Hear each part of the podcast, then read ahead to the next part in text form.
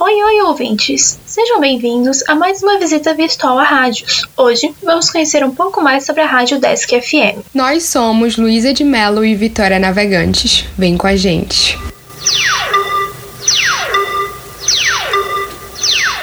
A Rádio Desk foi a primeira rádio pública com viés educativo do Estado, obtendo autorização para operar em dezembro de 1997 e iniciando as transmissões de fato em maio de 98. Com o objetivo de integrar comunidades e universidade, a Rádio Desk opera em três cidades: Florianópolis, Joinville e Lages, municípios onde se encontram seus polos de ensino. A rádio opera na frequência de 100.1 MHz, no modo FM, tendo alcance de cerca de 100 km em campo livre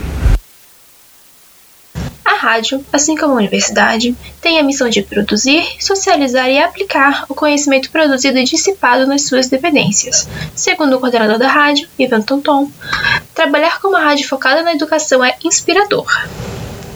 É, eu acho que é, é inspirador, né? Motivante, né? Ter, ter um veículo que é bem representativo, que é o rádio, é numa concessão que é boa, né? Uma concessão aqui em Florianópolis, né, 100.1 na frequência FM.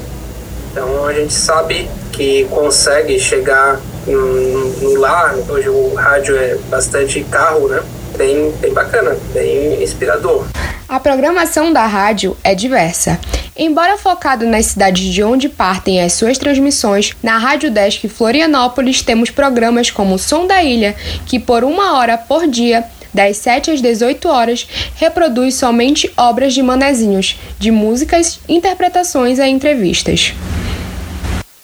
Assim como os diversos setores da sociedade, a Rádio Desk também foi profundamente afetada pela pandemia do coronavírus, já que é uma rádio que funciona com antenas e não é 100% web. Embora já tenha liberação do estado de Santa Catarina para que seus funcionários voltem para o trabalho presencial, Ivan nos contou que os trabalhos estão sendo retomados aos poucos, com ressalvas para funcionários com comorbidades e estagiários. A pandemia afetou o funcionamento da rádio. É realmente parte de produção ela de uma rádio, né? Eu acho que todas as rádios que não sejam online, né? As rádios que têm concessão, que transmitem sinal, é muito comum, muito, muito necessária a presença, né? É, então a gente passou, né? E passa ainda período de, de transição e adaptação. Os servidores acessam máquina uh, eh, VPN, né? Daí fazem alguma gravação de casa. É, funciona, né? A gente está tá ativa, estamos 24 horas por dia funcionando com programação e tudo mais, mas ainda não dá para dizer que é 100% e eu acho que nem, nem vai chegar a ser né, 100% do que poderia ser estando afastado.